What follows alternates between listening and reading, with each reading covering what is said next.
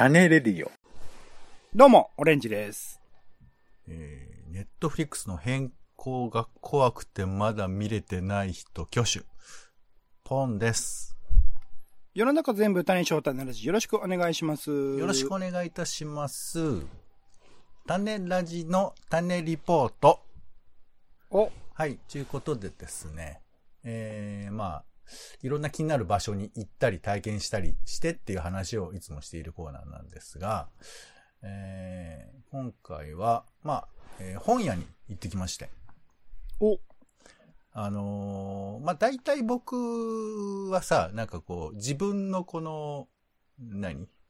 えー雰囲気に似合う本屋を探しているところもあるわけですけども、かっこいい。そうすると大体この、なんていうか、名もなき古本屋に 行くパターンが 多いんですけども、うんまあでもさ、なんか最近はこう、いろいろこう、えー無料書店、無料の助書店とかさ、えーなんかこう、いい書店も多いんですけど、うんあの、頑張って東京道書店とか行くことありますよ。はいはい、神保町のね神。保町とかにもありいいますけど。ですね。はでやっぱこう、ね、見た目が綺麗だけど、でもそれだけで終わらなくて、やっぱこう、並んでるセンスだとか、あとまあその、うんまあ店舗の内装のさ、なんていうか感じとか、東京堂だとあの、喫茶店なんかも併設してたりしますよね。い。そうですね。うん。で、まあ、もっと言えばその、ツタヤ書店なんかも、まあ、大規模な書店の一つではありますけど、うんうん。まあ、なんていうか結構おしゃれな、えー感じ。えー本屋だけど、こう、並び行くと、えーで、家電とかも売ってたりだとかさ。うんうん。まあ、えー喫茶店とかも併設してあったり、いろいろこう、なんていうか、書店が新しいえー工夫をしているっていうのはよく見かけるじゃないですか。はいはいはい。で、それは、なんか、なかなか面白いなと思うんですけど、もしかしたらそれのルーツかもしれないみたいな話を聞きまして。今今回ちょっと紹介するんですけど、えーっとですね、台湾にある書店で、うんえー製品書店っていうのがあるんですよ。あ、日本橋にもありますよね。そう、それの話を今日はしたいとうん。思ってまして。えーうんたまたま日本橋に、まあ、日本橋？えー、室、コレド室町ってところの中に入っている、まあ日本橋か。はい。そこの、えー、コレド室町の2階のフロアが全部、えー製品生活っていうフロアになってるんですけど、まあそこに入っているのが製品書店でして。うんうん。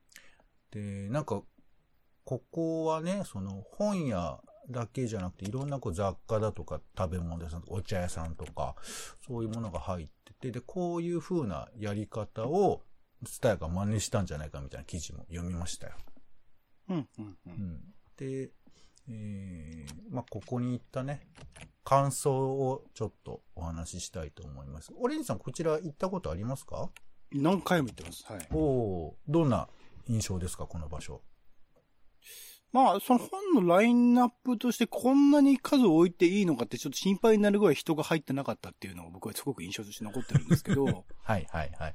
なんか、あの、他のその、同じフロアにある、2階かなフロアにある、その、えっと、台湾のね、お茶屋さんとか、えー台湾料理屋さんとかと含めて、そのリトル台湾を味わう。昔はね、あそこに真ん中のお店でちょっとポップアップショップみたいなので、台湾のものとかも売ってたりしたんですけど、なんかそれも含めて、あの、ちょっとした、あの、台湾体験ができていい場所だなと思ってましたかね。うんうん。ありがとうございます。そうなんですよね。僕、まあ、ちょっと最近、ちょっと台湾が気になっているというか、まあね、ニュースでも結構取り上げられることも多かったり、あと、ね、まあ、変更とか、えー最近僕見たのと、幸福時の、まあとか、まあ、うん、ち、ち、地位か。ち。あの、忘れるなよ。あの、そういうのとかを見て、あ、なんかちょっと台湾の歴史とそこに生きてる人たちっていうのがどんなものなのかなっていうのが気になったりするんですけど、うんまあ日本で味わえる台湾という風な場所なのかなということで、ちょっとお話をしたいと思います。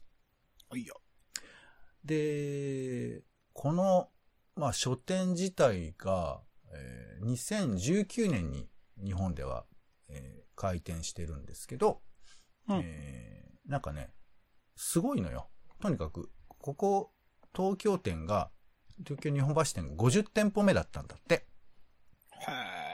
まあ、ほぼほぼ台湾ってことですよね。台湾以外もあるんですか？国としては。台湾に44店、香港に3店。で、香港にあるんだ。中国にも2店舗あって、まあこれちょっと古いデータだから、もうちょっと増えてると思いますけど、日本橋店がちょうど50店舗目だったそうですよ。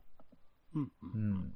で、なんかね、店舗も、なんかそれぞれこう、コンセプトがバラバラで、この場、日本においては、まあその、いろいろこう文化と物流の交流地である日本橋っていうのがいい場所だから、じゃあここで何ができるかっていうことで考えたらしくて、うんえーちょ、ちょっと僕は知らないですけど、その、台湾を代表する建築家が作ってるらしいんです。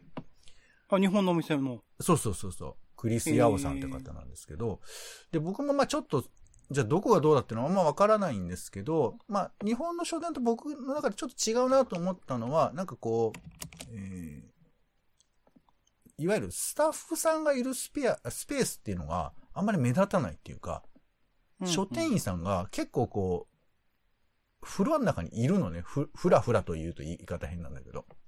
うん。うん。で、レジはい、僕、なんか、ちょっと本当にレジらしくないホテルのカウンターみたいな感じになってて。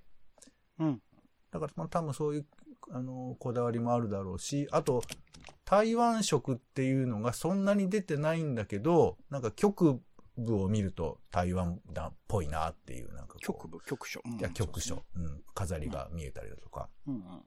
しますよね。で、あとなんかね、四つ角には、あの、松尾芭蕉のなんか句が書いてある照明があるんだって。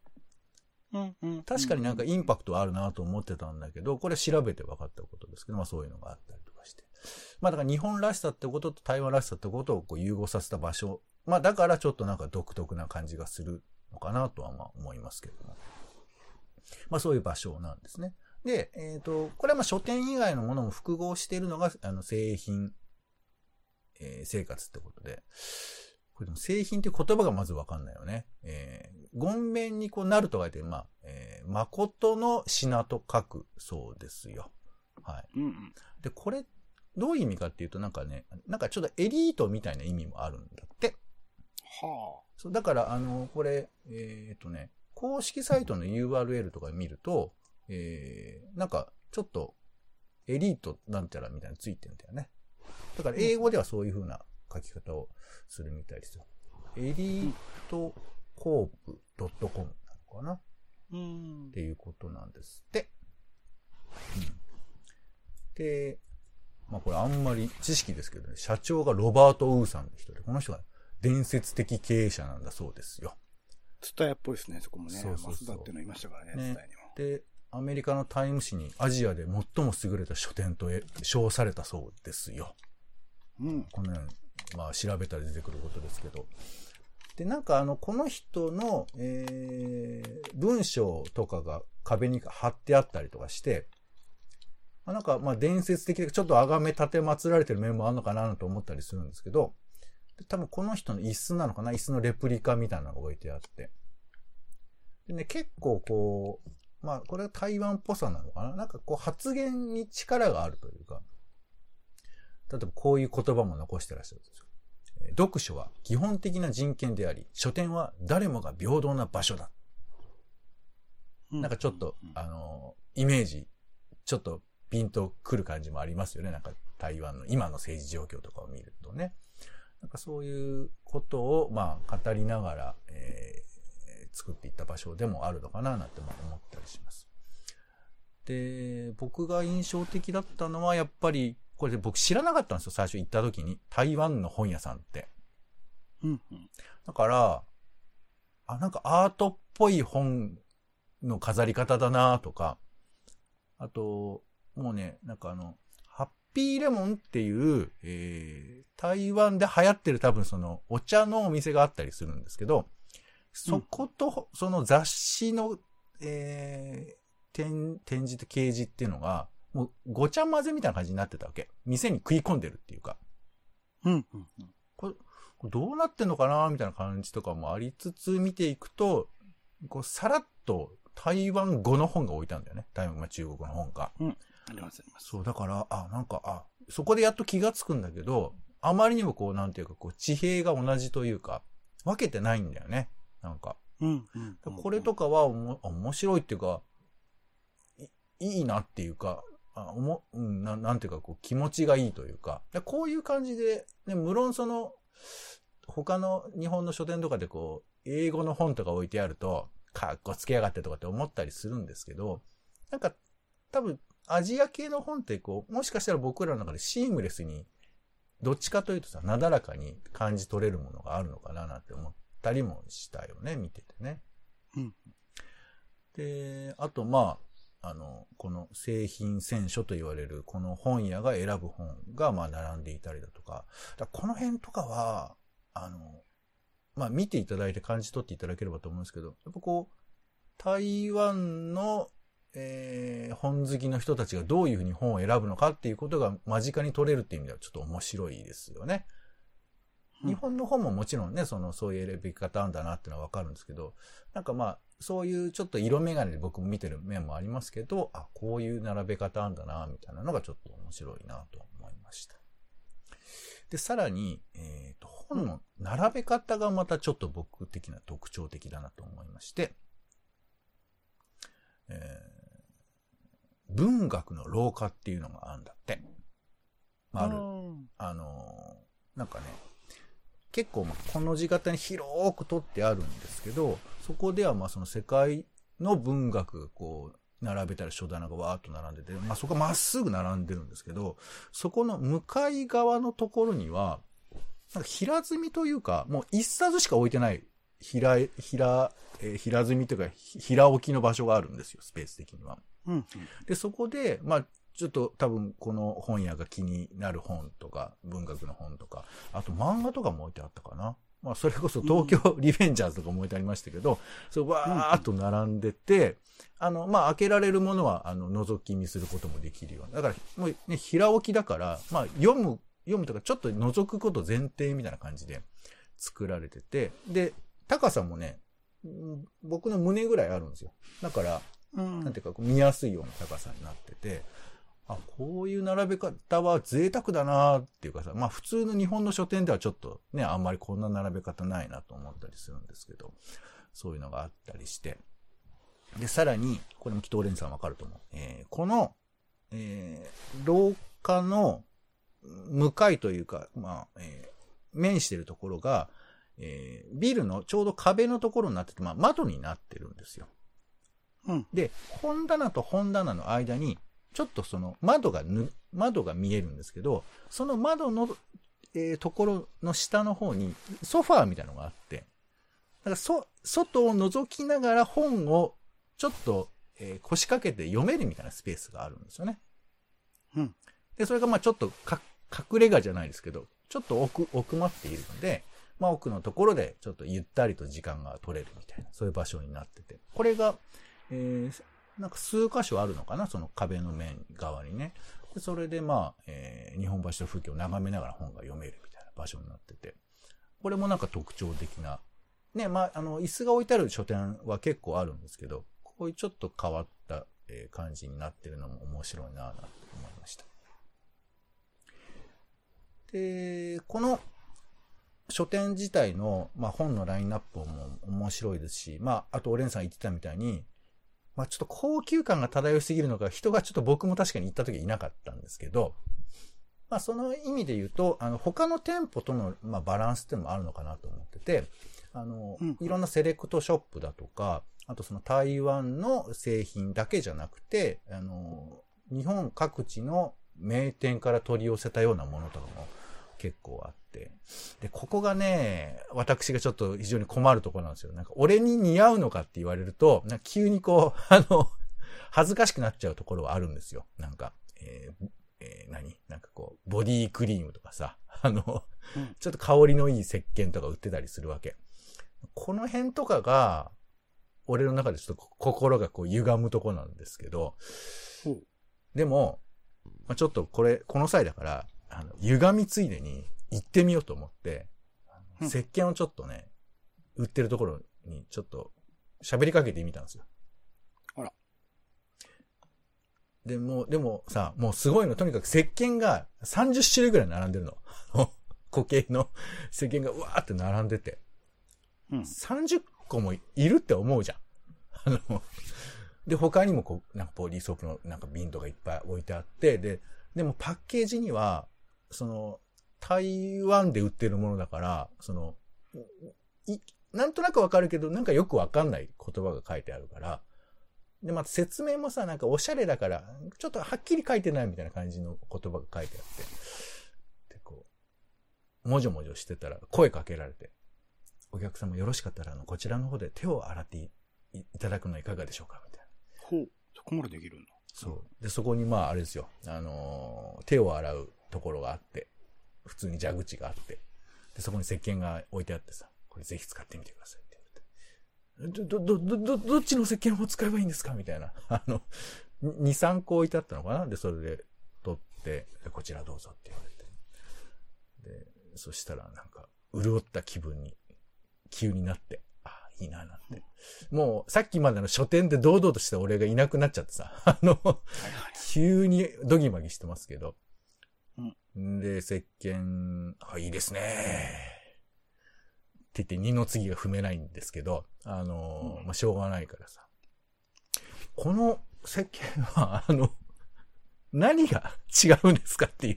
もうなんか多分、超初心者みたいなことを聞き、聞きまして。想定しうる限り一番恥ずかしいやつですね、それ。そうだけど、でも、きせっかくさ、来たしさ、あと、まあ、ここのフロアの、やっぱ製品生活、製品書店のいいところは、ぱその、うん。ちょ、俺アウェーでいいじゃんっていう気持ちにな、なれるってことだよね。だって、あの、何？僕はこのルールをわからないですっていう顔ができるっていうさ、なるほど、なるほそこがいいなっていうのもあって、もうもうど、うん。どうぞと聞きまして。うん。あの、一番のおすすめって何ですかっていう、あの、高級店で一番聞けないやつを、ど。うん。まあ、スッと聞きましたら、うん。あの、こちらのよもぎですと。うんよもぎの石鹸だっつって。なるほど。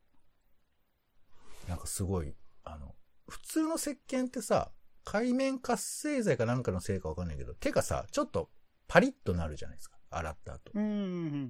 わかるかな？その感じがこの石鹸はないんだって。うーん。製法が全然違っているらしくて。うんもうちょっと今、俺怪しげなトークしてるよね。うん。なんですけふわふわどっ、としてますけど、大丈そう、夫ですか？わ説明力がね、急になんかわ、まあ、とにかくその、その石鹸を使うと潤うらしくって、まあそれを使って、あ、潤いますねって言った後にさ、いろいろ聞きました。えー、15分ぐらい、説明を。うん。で、説明してて、で、どう、そうや、どうやら、あの、く、あの、クロージングっていうんですか、あの、売りに最後入ってきて、お客様、あの、もしよかったら、こちらの小さい方の石鹸ございますけどって、すごい最後アピールされて。こいつは高いから買えねえんだろうと。そうそうそうこの安いやつを勧めてやろうと。あ、でもあの、こちらのね、あ、こちらのやつなんか、あ、頭も洗える石鹸があるんですね、みたいな話をして。繋ぐんだ。まだ繋ぐんだ。そう。で、えっ、と、まあ、しばらくしたらまた、お客様こちらの小さい石鹸もございますけどって、ちょっと不安にね、なってくるよね。どうやら俺は金がなくて時間を潰してるだけだと。買っちゃうかな、こいつって思ったそうそうそう。でもうちょっと俺も悔しかったのもあるんですけど、うん。まあまあ欲しかったんですけど、うん。このあの、1600円する石鹸ちょっとください。値段を置いてきたね。具体的にね。まあ言ってないけどね、その場では。うん。うん。その場では、えーこのレモンの香りがする石鹸をくださいとなるほど。いうことで。でもすすごいのよ、なんかもう台湾に行った人は、その石鹸をお土産に買ってくるぐらい、有名なんだって。なるほど。えいいじゃないオレンジさんもしかして石鹸について詳しくない？そんな詳しくないです。じゃあ知っといた方がいいよ。あの、ユアンっていうブランドがあるらしいよ。